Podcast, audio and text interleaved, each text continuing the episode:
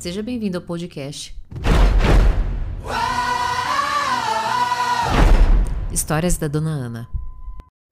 Com meia branca não se pisa no chão. Se você tá com dificuldade de mudar, fica comigo até o final, é, para que você esse vídeo pode fazer diferença para você. Se você não entendeu nada, né? Que ela tá falando de meia.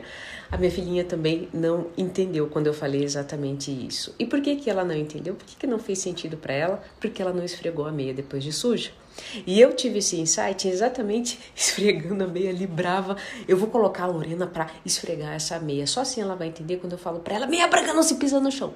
Mãe, mas eu tô com frio. Meia branca, você coloca um chinelinho e daí você pisa no chão. Por quê? Ela não tem experiência de esfregar. Não adianta você seguir o guru, guru, não adianta você estar tá aqui, não adianta você me seguir, não adianta você, mas eu sei das coisas, mas eu não consigo mudar. Mas é por que que você você sabe das coisas? Só que muitas vezes inclusive o conhecimento é um atoleiro.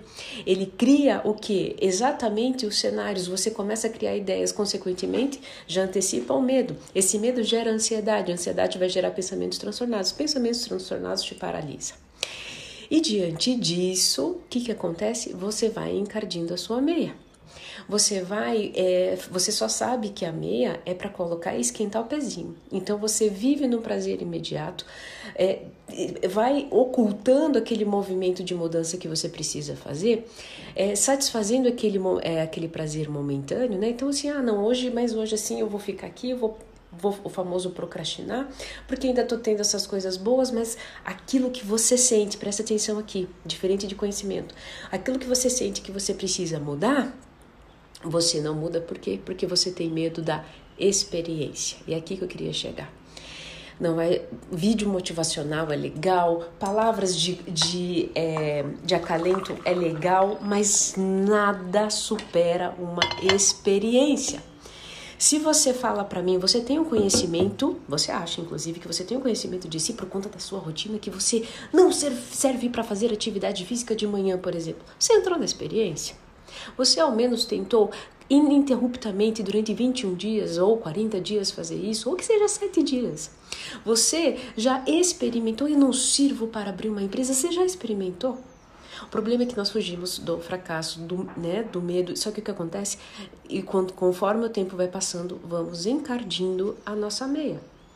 E daí, meu filho, minha filha, deixa eu te dizer uma coisa: na hora que você estiver aqui pro tanque e esfregar, vai doer. E onde é que é o tanque? É o tanque, é no setting terapêutico. No, o tanque é aquele remédio que você tem que ficar tomando porque não consegue dormir. E o tanque é aquele, é aquela é, voz interna que fica dizendo que você perdeu tempo, tá vendo? Se você tivesse feito antes, ou seja, te acusando. Bom,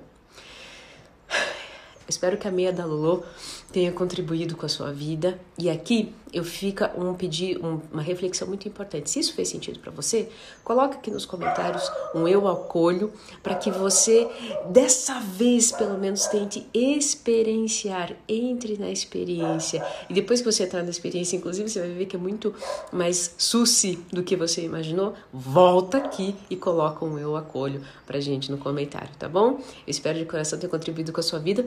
Tenha um excelente dia.